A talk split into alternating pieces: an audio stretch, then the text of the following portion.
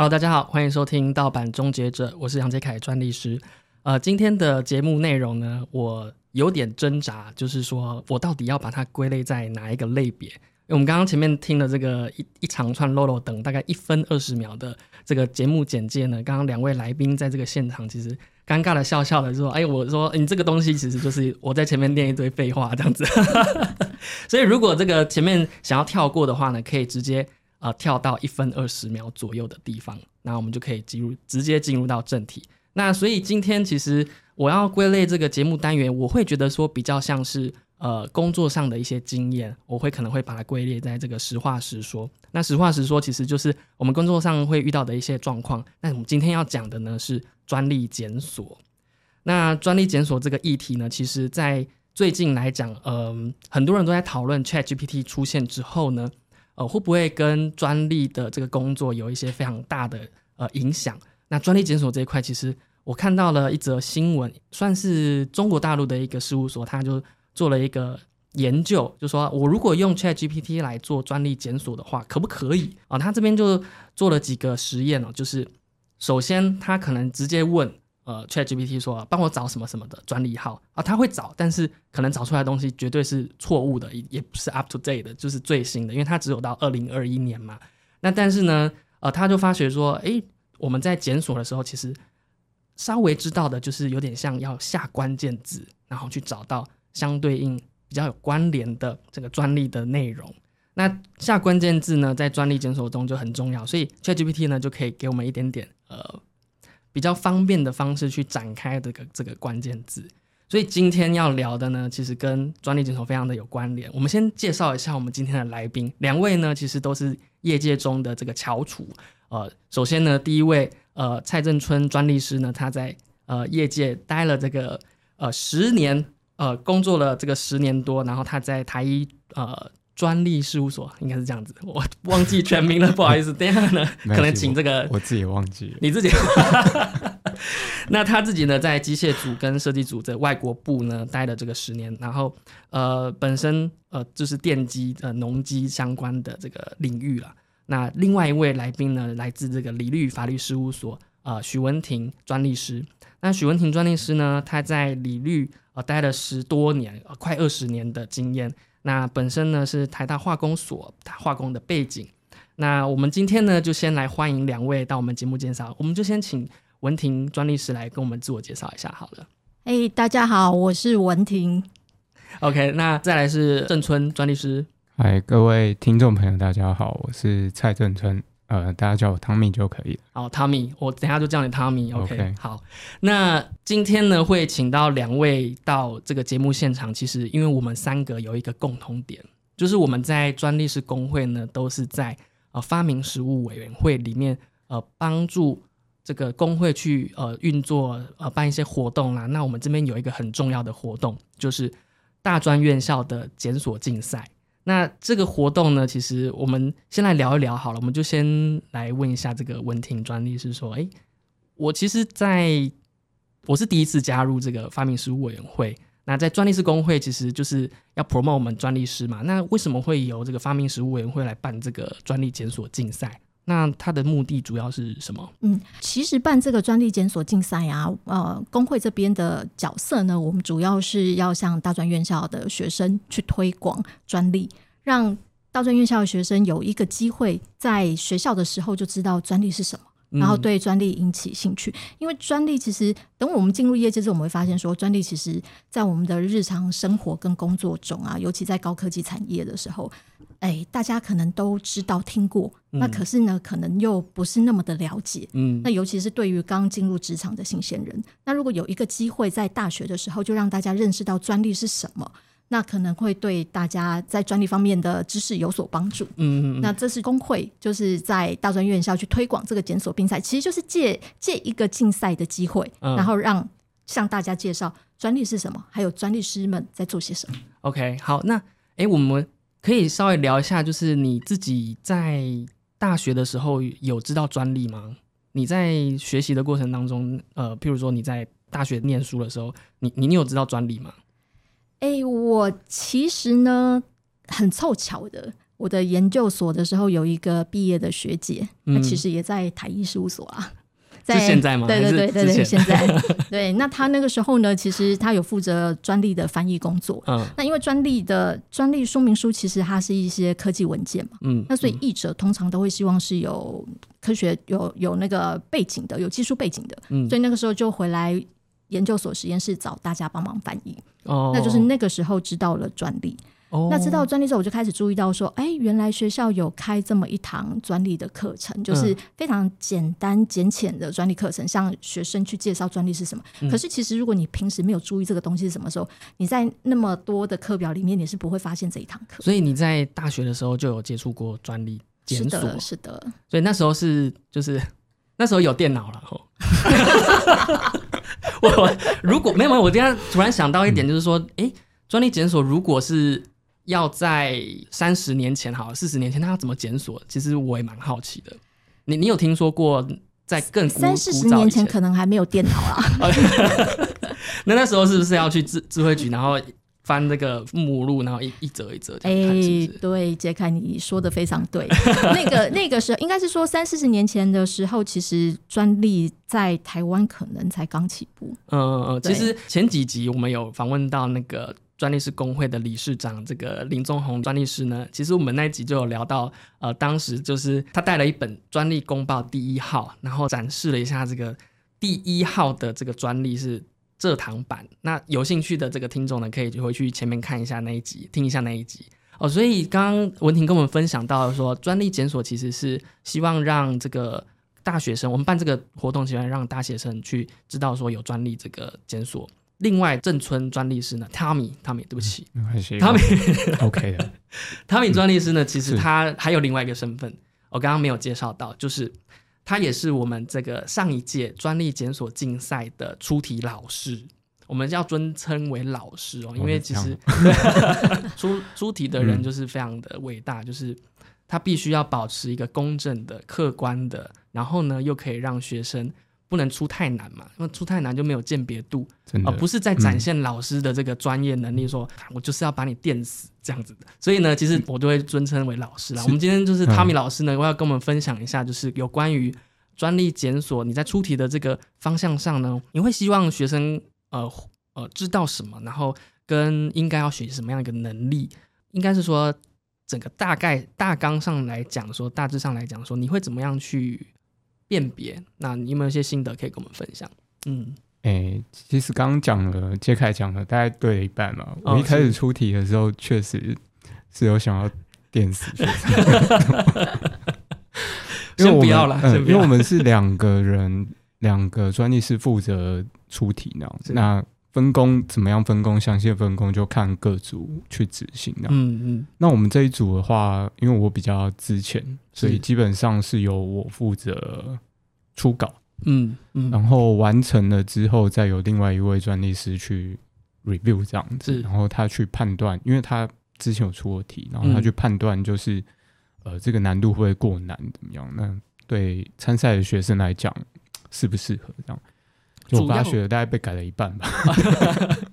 主要来说，你可以跟我分享一下你上次出题的方向嗯大概是什么吗？你是出哪一个组别？哦我是出机械的，对，因为那跟我本科一哦样，是。对对那对。那题目呢，大概是怎么样？可以跟我们叙述一下。大概它会有两个部分，这样。那第一个部分会比较简单，就是你要去，是只要你去找出那些数目资料就 OK 了，嗯嗯，就有点类似你怎么样去使用搜寻引擎那样，嗯，然后找出你要的 target，然后嗯再把你那些目标的资讯，然后再写下来。哦，简单讲对，假如我要找这个嗯水壶哦，嗯嗯哦，那所以我要下一些关键字嘛。那是我找到，假设有找到一万多篇，这样可以吗？这样它会有一些条件的，嗯然后你可以再从那一万多篇慢慢的筛，慢慢的筛。哦，所以那你会希望学生嗯做到什么程度？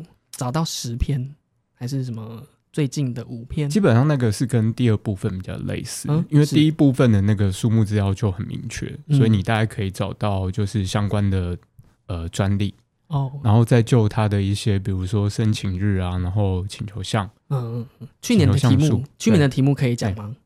当当然没问题啊，哦可以讲就是说大概题目的内容，题目的内容还是要找什么？还是说怎么样去想到这个题目？对对对，就是呃应该是说，我比较好奇，说去年的题目你是要学生找什么技术？找什么技术哦？嗯，基本上它是有规定那个技术啊，可是呃，我基本上做事也没有什么在 follow 那些规定，所以呃，因为我平常该怎么说都会关注那个就是国家发明奖那些，对，嗯嗯嗯就是嗯。看呃这个业界今年又有什么好玩的发明这样。啊，对，然后刚好我就想说，哎、对，就是从里面，因为我会有那个习惯，就是看那些人会不会去申请专利啊。对对对，然后我找了一篇我觉得蛮有趣的东西，然后就去查，哎、它多有趣！还好等下你你一直没有讲多那个有趣哦。呃，它是有关于那个外科手术哦用的一个外科工具。嗯嗯嗯对对对，手术的一个工具，对对对然后你会希望说嗯学生找到这个手术工具周围的一些相关的专利，是不是？呃，对，就是相关的专利吗？没有没有，这这个是第二部分。嗯嗯对对，嗯第一部分的话就是数目资料，就是讲了这个技术内容，然后还有一些比如说限缩的条件，嗯嗯然后看学生有没有办法找到这篇专利，这样、嗯，应该是有办法啦。因为我改题的过程发觉，应该至少有八成的学生应该都有答对，除非是那些 对可能可以嗯给我们一个简单的例子说，嗯嗯嗯。呃，假设我像我刚刚的例子好了，是。说我想要找可能是水壶，嗯嗯嗯。那你说的那个数目资料是是指什么？它会有，比如说水壶的话，呃，比如说防漏好了，嗯。有一些技术效果嘛，或者是、哦防漏的，，对，或者是可以压缩液漏不是，这个就是对对不起，你看漏还有分时间呃，就是就是不要漏水壶，不要漏水，对对，或者是呃水壶的瓶身可以折叠，然后方嗯便携带那样，对，这这些都是条件。然后嗯。这一个找的这一篇呃这个发明奖，他是说可以减震啊，嗯，对对然后因为去年出题了。啊，去年对印象有点薄弱。我只记得 他讲的效果还蛮蛮有趣的，蛮有趣的，所以以所以简单讲说说，它会分两个部分嘛。第一个部分就是比较偏于它嗯，呃，关于说你要怎么去分析它这个是第二部分。啊，那是第二部分，对对，第一部分我一直没有 catch 到。没关系。对，第一部分的话就是看看你会不会用这个东西啊，哦就是比如说拿 Google 来讲好了，嗯给你关键字，你找不找到东西啊啊啊啊对你找到，然后把你找到那个东西的内容写下来。哦，对，不用分析。哦就是说，比如说，呃，我给你这个申请日啊，申请号，然后请你帮我找到相关的。对对对对就这么简单，就这么简单。对对不要把它想的太困难。OK，然后第二部分才会是第二部分找。对，嗯。第二部分是请你找到这个东西之后，然后你要告诉我原因，为什么你会找这个东西？嗯对对，嗯。然后简单的分析一下我们来问一下文婷嗯好了，因为其实在这个在场呢，您是这个最资深的这个一专利师。那其实我刚刚其实是很想要问说，你在大学的时候，那你那时候在做专利检索的时候，你是做什么样一个领域？那当时你觉得说这个系统好用吗？还是说这个当时你在专利检索的时候，你是抱持一个什么样的心态去操作使用它，以及说你会不会觉得说专利检索很无聊啊之类的？就是从以前到现在啦，就是说你因为一直都在这个业界啊，那你相当熟练这个工具，那你会觉得说在这个专利检索的过程中，你可以找到乐趣吗？还是说，啊好的，哎，这个真的是蛮适合我来分享的一个话题。应该说，早期我在学校的时候，虽然修了课，老师嗯也教我们怎么样去做检索，因为检索其实检索有很多面向，嗯，你可以由大范围到小范围，但是也有人先找出所谓的专利珍珠，就是下最重要的那个 keyword，然后再去放大。放大放再去往外去扩范围，把你嗯想要的专利都扩进来。其实就是如果真的要去讲专业的检索的话，要看你的目的是什么，嗯你到底想要做些什么。嗯那所以我自己在大学的时候大概知道这些东西，但是没有真的实做。嗯真正实做的时候，是我进入业界工作的时候。嗯我第一份工作是做在高科技公司做 R&D，那那个时候刚好我们要导入一项新产品。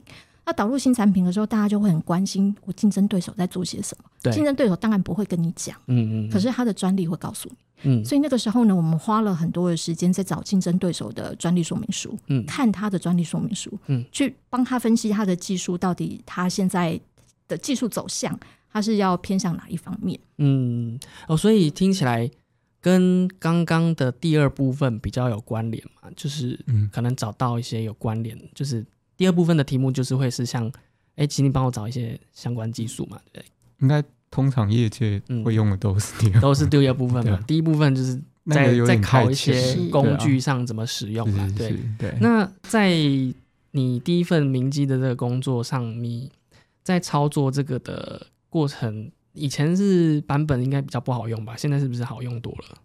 呃，现在当然好用很多，因为嗯其实基本是说做专利检索重要的是资料库。嗯，那现在其实很多公司都已经把这些资料库统整在一起，嗯不止公司，官方也是。嗯那早期的时候，你可能只有中文的界面，嗯那现在很多中英文的界面都可以进行检索，甚至连中文的检索检索完之后，它还会帮你翻译成英文。嗯嗯，所以对我们来说，其实方便很多。是哦，了解。对，那对更早的时候，我在离开了明基的时候，那时候我接触到很多专利方面的工作嘛，就觉得哎、好像蛮有趣的。是那也是这个契机，后来决定说，哎、我干脆来走这一行。嗯那讲到说进入事务所呢，其实我们一开始做专利检索的时候，你问我是不是无聊，是真的蛮无聊的。因为那个时候呢，如果你要找台湾的专利，因为嗯台湾的专利呢，其实你在国外你下下用英文下关键字是很难找到的。早期的说明书其实它没有英文的翻译，哦，是没有英文翻译，那这样子甚至连摘要的嗯英文都没有的。嗯，那所以你要找一篇台湾说明书呢，你就只能来委托台湾的代理人啊。当然，那也是我们赚钱的机会啦。对对对，对，所以这边我觉得可以稍微题外嗯话，想要聊一下，就是说，呃，两位为什么会进入到这个业界啦？虽然这跟我们这个主题有一点点偏，但我想听众呢可能也会好奇一下，就是一位这个汤米他是从业已经十年，然后这个温婷他从业十八年左右的时间，其实听起来也是一阵子。那我觉得可以先回来聊聊一下两位在这个专利的这套这个道路上面怎么样会进入到这个行业的。我们等下再回来聊一下、呃关于专利检索，我们刚好提到跟 AI 的这个应用嘛，嗯，对啊，所以我想问一下他们，是就是就是你当时为什么会进入到这个行业啊？哦，对，就你是大、嗯大学就开就第一第一份工作就做这个吗？诶、毕业之后，不不是诶、因为我虽然运气比较不好，嗯，就研究所毕业之后要找第一份工作，刚好就遇到那个金融海啸。嗯，那个时候基本上所有的公司基本上都是人事冻结的，蛮衰的。你是超衰的，金融海上，所以都没有在。基本上全部都没有啊，什么都没有啊。那最后你你那时候待业多久啊？还是其还是很幸运，也有找到工作，大概是两三个月吧。两三个月。对，但是跟之前学长姐的情况就差很多。嗯学长姐是还没有毕业，可能就已经确定你毕业之后要去哪，是但是那个时候真的，嗯，真的运气很差。对然后第一份工作也跟专利无关了，也跟专利什么相关的领域？呃，是在船厂做石化的，嗯，对对对实话，对，中中鼎工程中鼎工程，是那做了多久？做了大概六 六七个月吧。那离职的原因是离职的原因哦，因为那个时候其实中鼎比较比较吸引，该怎么讲？吸引新进学生的话，可能就是去去工地，嗯，去工对，实际参与那个呃炼油厂的建造。是嗯，对啊，那那个时候那个时候是想说，如果有的话就，就外派去看看好了。呃，对，看工地到底是怎么在在 run 的。然后就受不了了，就没有了，那个时候运气不好，连、哦连被派去都 都没机会，都没机会对啊，那个时候就想说，好吧，你既然不派我去，那、嗯工作好像也没有那么有趣，嗯，对啊，就想说，不然就换个工作好了啊，反正人事冻结差不多结束了。哎，那怎么会知道专利这个行业的？呃，完全是误打误撞哎、其实我到第一份工作结束，我都还不知道，所以刚刚讲的那个检索比赛哦，你说你裸辞就对了，啊，你裸辞啊，就是裸辞啊，一定的、啊，没有什么值得，中鼎是多烂了，还不错啊，还不错，啊哦哦好公司啊，好公司是是？对啊，硬体都很棒，然后那厕所也很棒。所以所以离职之后才知道专利这个行业，谁谁跟你讲的？也离职还不知道哎、是到呃事务所，对，就是打电话请我去应征，哎、不哦是打电话，打电话那个太古老了，讲错了。在报纸上了，是不是？哎报纸上的时候，报纸那个时候还剪报纸，对，没有啦，那个时候是收到信啊，就是对啊哦，有在招，有在征就是才。呃，看到我的履历觉得有兴趣，然后嗯然后请我去面试看看。哦，是是是。那、啊那文婷呢？文婷是你是说因为有学姐嘛，对不对？学姐的因为知道，应该说学姐有做这个相关的工作的经验，她跟你讲的吗？还应该是说那个时候我知道专利这个东西，可是其实对专利到底真正在做些什么不是那么清楚。我只知道它就是一份说明书嘛，嗯里面写的是技术内容。对，那会其实会会进入这一行，中间经过很多的选择，是是因为明基，是因为明基不好吗？明基你待了多久啊？明基明基我大概待了八个月。哦，应该待说我，我觉得那是人生中过程中很多的思考。哦很多的思考，就我听起来很官方这样子。那所以所以在明基待了一阵子，然后是那时候呃，可能工作上会比较常常外出吗？还是怎么样？哎，倒不是，嗯，其实应该说 R D 的工作，那个时候我们在导入新产品嘛，嗯对，所以呢，我几乎是每天早上在要在生产线开始之前，嗯。我们就要先开会，先决定好今天的研究方向是什么，嗯，然后好让生产线开始做的时候，就可以开始去 run 我的参数跟条件。工作环境会不好吗？其实，哎、其实对我来说不会，嗯因为我还蛮喜欢跟一群人啊，嗯。大家在一起一起 co 去 work 对 co work，然后找问题、研究问嗯。题跟解决问题的。哦，因为我以为化工，因为你是比较偏化学相关的，我以为你的工作在明基可能也会跟呃化学呃工厂或者是这个一些污染比较高的地方，因为我刚刚其实很大家想接都看错，说，大家都看错化工系了，我我刚刚很想接说，我们是不是这个业界的人都是草莓？没有了，没有了，就是，说，其实其实化工是什么都做的。哦我那时候是进去的产业其实是呃面板业，嗯，那我们在嗯。做、我们在做的是零组件嘛，那其实就是是。从材料开始研发，怎么样把这个材料，然后几个材料加在一起，最后做出来我要的我要的那个面板，还有我要的那个光学膜片。了解，所以整个过程其实是非常好玩的，而且从一开始到没有东西，你从原料的采买，然后各种各种实制成参数，以前是实验参数嘛，实验是小小的，对。可是你放大 scale 之后，很多条件都不一样了，嗯。跟你想象的完全不同。嗯，然后这时候就你就发现很多优秀的人大家在一起啊，每天都在做 trouble shooting 就对了。嗯。从早上六点一直叨叨叨到晚上八点，产线都走了，然后 R D 继续生留下来继续开会。那开完会回去之后，大家各自继续读东西。我每天上床可能都快十一十二点，可是我早上的时候大概五点就要起床，因为我要出门赶在六点多的时候到办公室跟同事开会。对，所以我大概那你说知道离职的原因。好，那这个诶，那 我是既然喜欢的我是这个样子，喜欢的对，既然这个样子，其实我们这一行好像可以，大家都是换了第二份工作之后就做到现在了嘛，一个十年啊，十八年，这个我这边六六年，所以应该听起来这个行业还是相对来讲，好像工作的模式会比较稳定一点点吧？我觉得是不是这样子？嗯，应该说，诶、就我来说啊，嗯，我从在明基的时候接触到了专利，因为我们常常要去挖掘竞争对手的东西，看人家在做什么。开始觉得这东西有趣之后，进入事务所，然后就觉得，哎、这个东西，哎、原来跟我大学时候学的不一样、哎，我大学学的东西是纸上的东西嘛，嗯然后跟做做翻译工作，就是对我来说还是就是一堆文字。嗯，那可是等到进入明基之后，才发现原来没有，它就是存在在我日常生活工作中的。嗯，然后竞争对手大家都在做。然后这个东西呢，如果我们今天产线我们做出来，我们也要去申请专利啊，对对对我，们也要去卡别人啊。但后来进入了业界事务，到事务所在之后才知道说，哦，原来专利好多面向，嗯真的很好玩。真的很好玩，对，所以才一一路做到现在，就一路我也没想过会待那么久。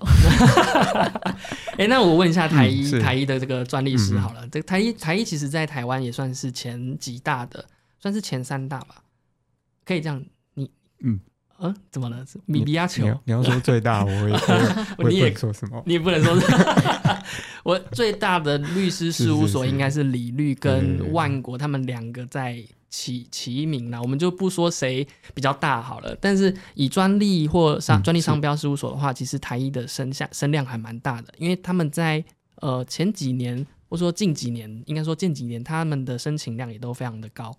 就牌子老，信用好，呃，对，业务嘴哦，呃老板有在听啊，老板在听交代，老板交代。老板要回去。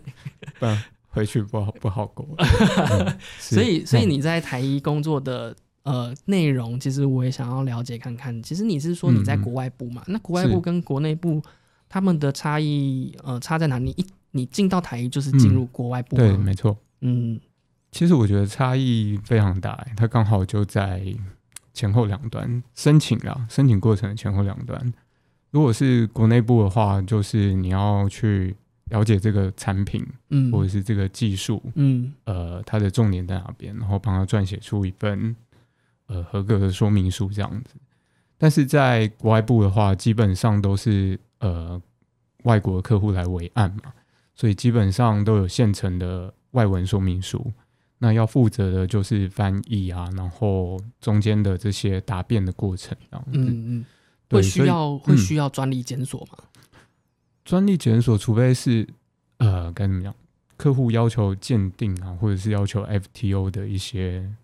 哦，我对们今天讲到了这个对啊，本集关键字嘛，两个关键字哦，FTO 跟这个刚刚什么？是刚刚讲什么？鉴定，鉴定这两个都是来，我们一人一人一题，一般来，工工你先讲。程师的噩梦吧。听到 FTO 大家就腿软。好，我们跟我们那我们先对请 Tommy 嗯来稍微是说明一下 FTO 是什么好了。就是说，因为刚嗯刚聊到说你，我刚刚会问说，那会做到专利检索吗？就是嗯国嗯内国内部嘛？嗯因为，我们刚刚还没有请你讲哎国外部，对不起。国国外部哦，对对对，国外部的公 就介于中间。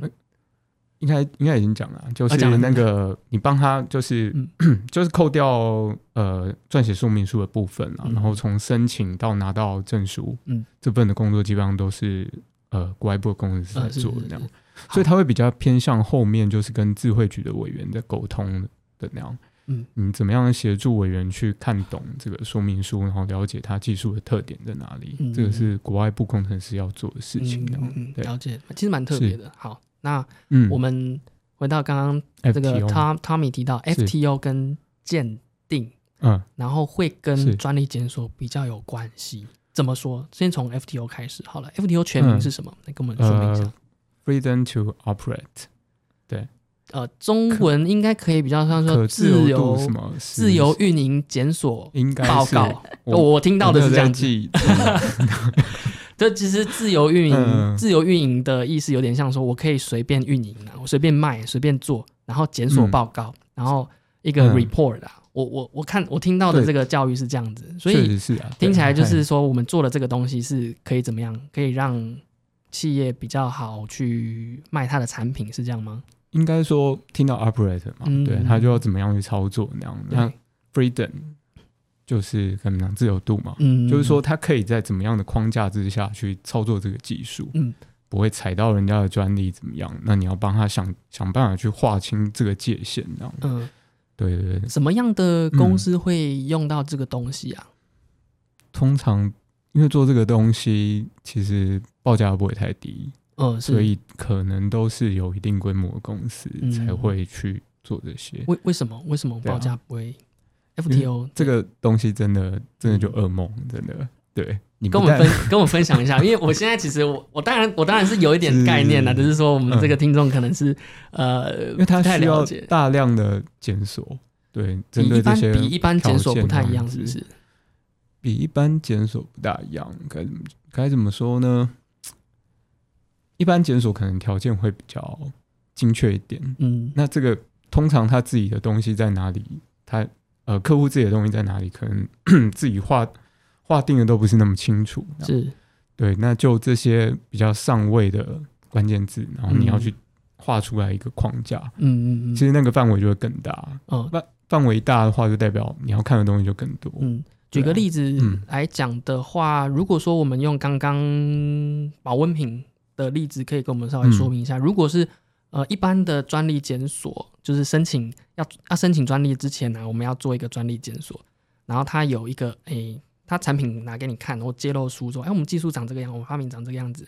那一般的检索啊，跟 FTO 的检索检索有什么不太一样？以这个保温瓶来举例的话，我觉得，就一般的检索的话，就可能条件都会比较精确那样。嗯嗯嗯，但是 FTO 的话，就以防漏好了，以防漏来讲，好，对啊，防漏的话，可能我们关键字就是会找比如说哪边防漏，哦，对啊。是是是，对，那 FTO 的话，可能他就只想要防漏，哦，就是哪边执行我不管所以所以所以要看可以做东西可能会更多，基本上嗯。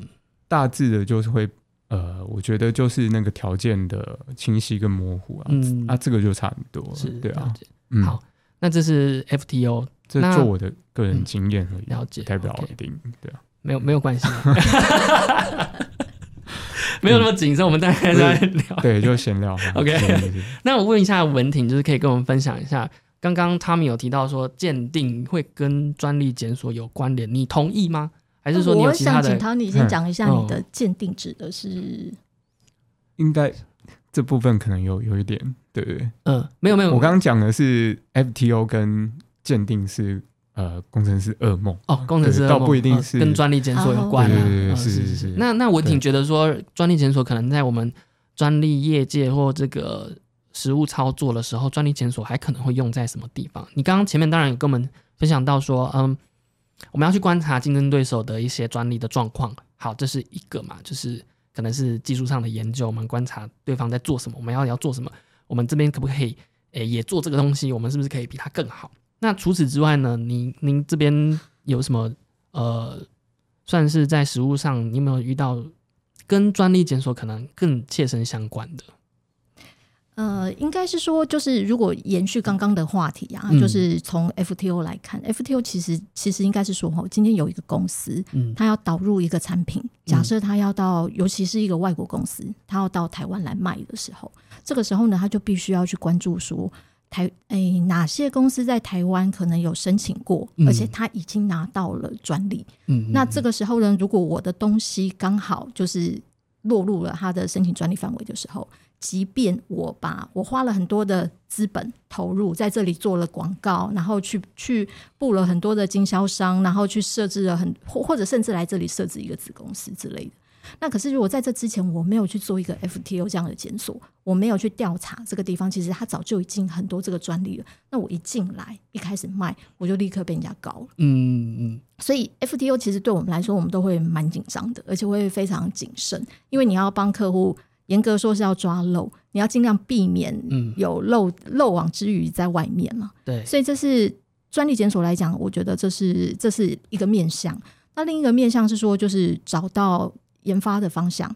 其实对学校来讲也是这样子，哦呃，学校老师可能就是、呃我们看其他其他相关领域的学者，大家发的 paper 是什么。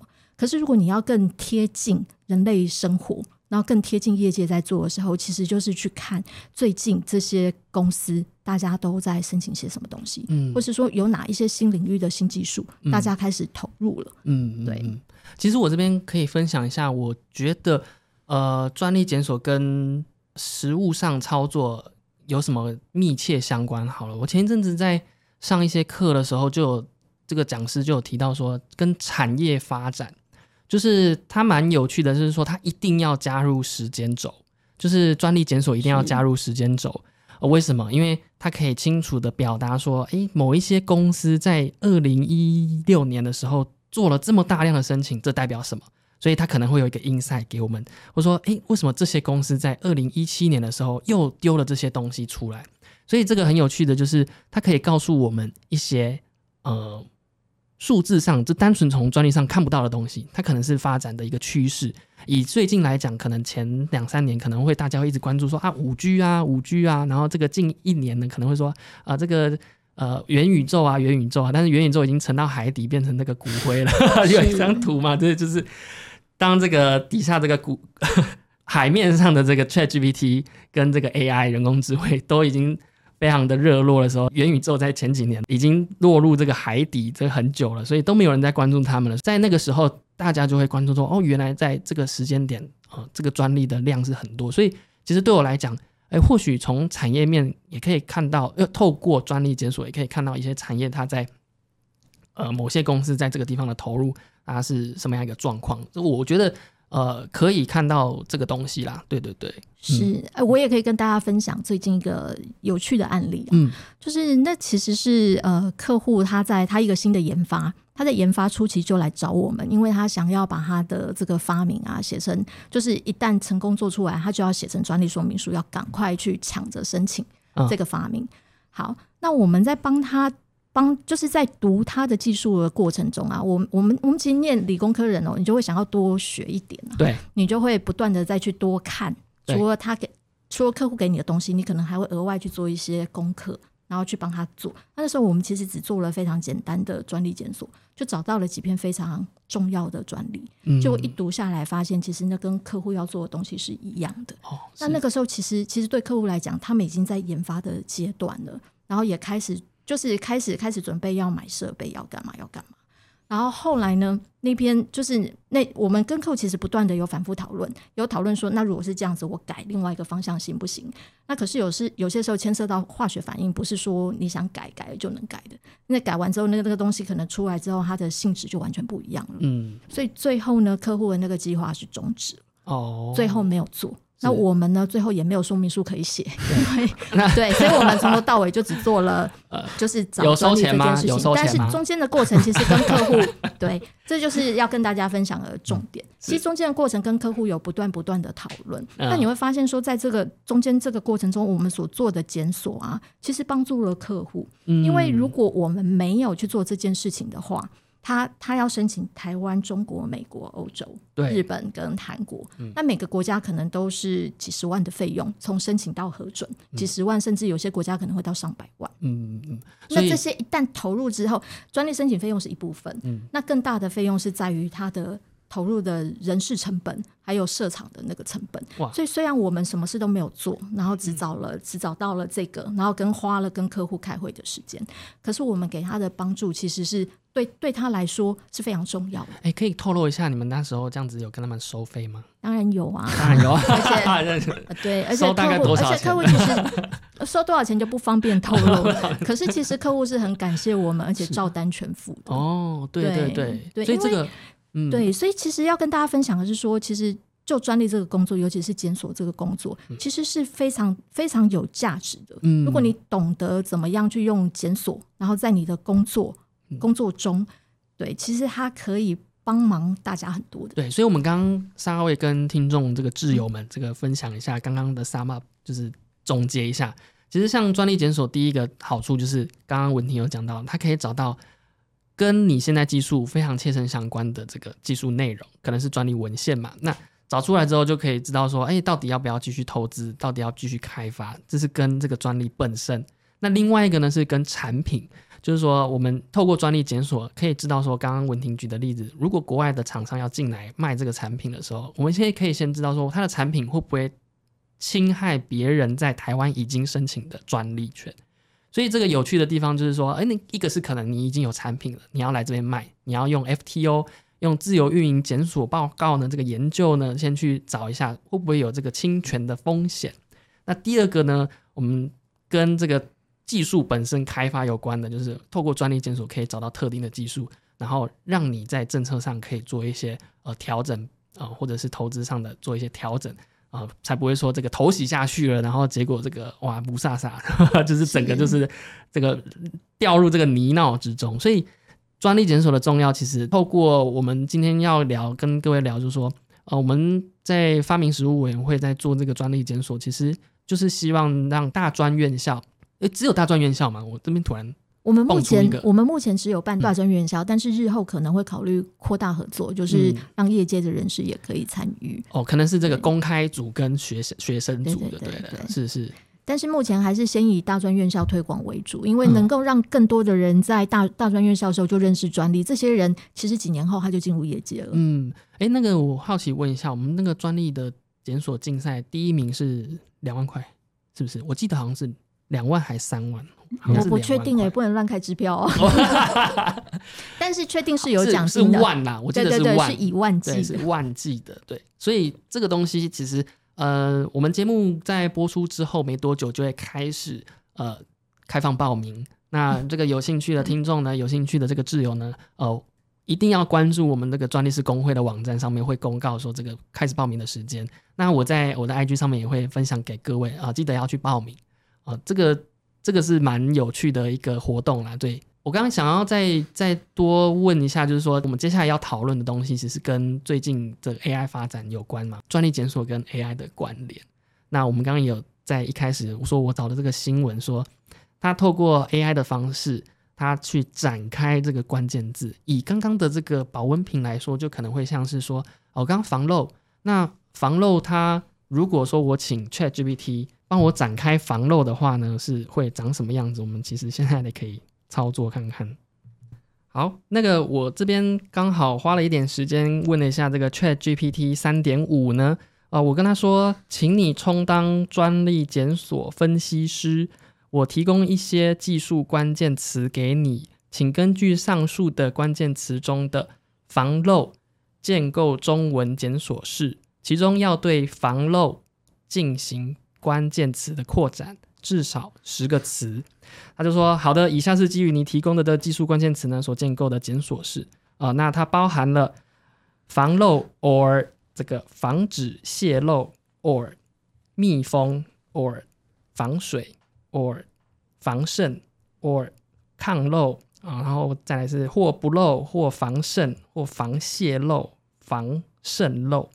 然后呢，我再跟他说，那再给我多一点。然后他就说呢，防止渗漏、防水性能不漏水、防溢渗漏、防漏液体、防气体渗漏、防止流失、防止泄漏、防止渗漏、漏防漏设计等等的。所以它其实这个在扩展中其实还蛮有趣的，就是它可以想到一些我觉得，诶，可以快速让我知道说，哦，有些词可能跟这个泄呀，或者是漏啊。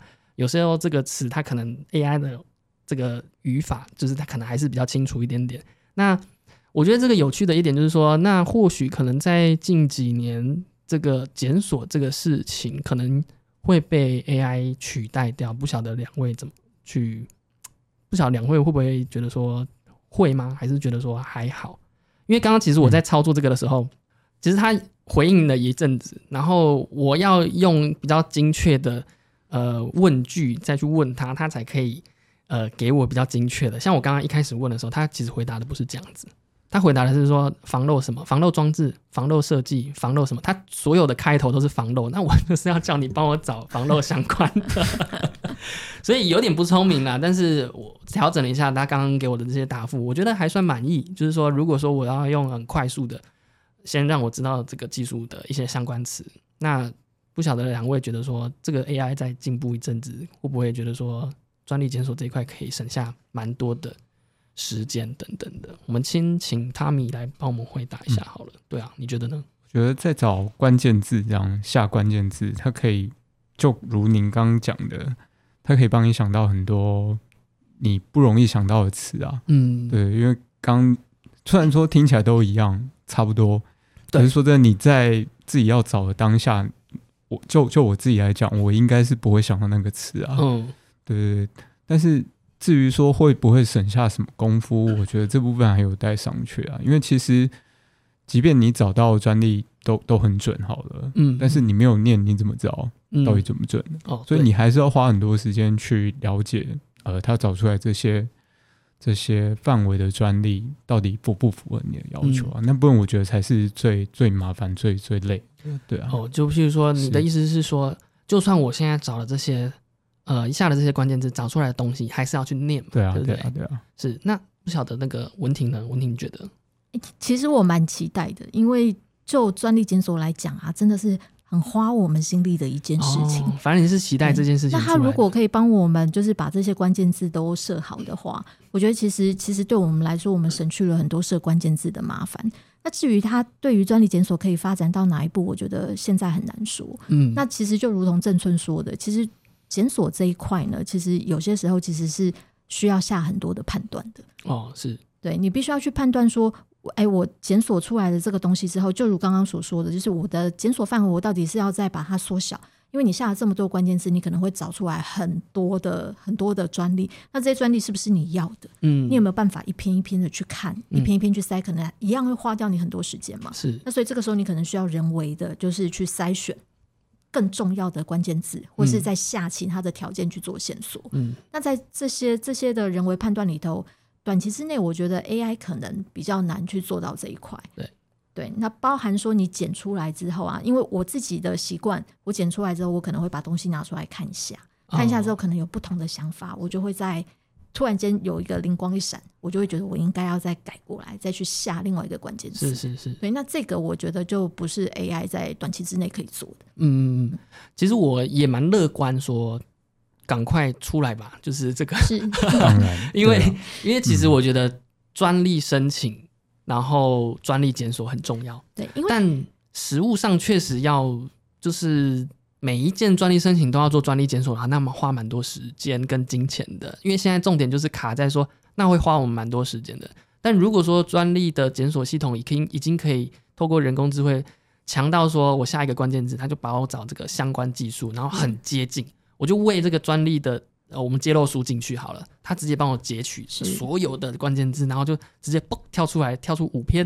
哦，我觉得这样超爽的，因为我们也好有一个参考的依据嘛。对，因为我原本要找到那五篇，我可能要前面要花了好几个小时。对可是如果他一下子蹦出来那五篇，我就可以把我的时间放在直接看那五篇，嗯然后去做下一步动作了。其实我还蛮期待 Google，因为 Google 其实他们在做语言分析其实很久了，其实他们技术上并没有输 Chat GPT，只是说因为他们道德的这个政策啊，譬如说他们不能有歧视啊，不能有这个呃有种族歧视嘛，不能有这个性别歧视，所以他们在语言训练上面花了非常多心力，说你不能给出奇怪的答案。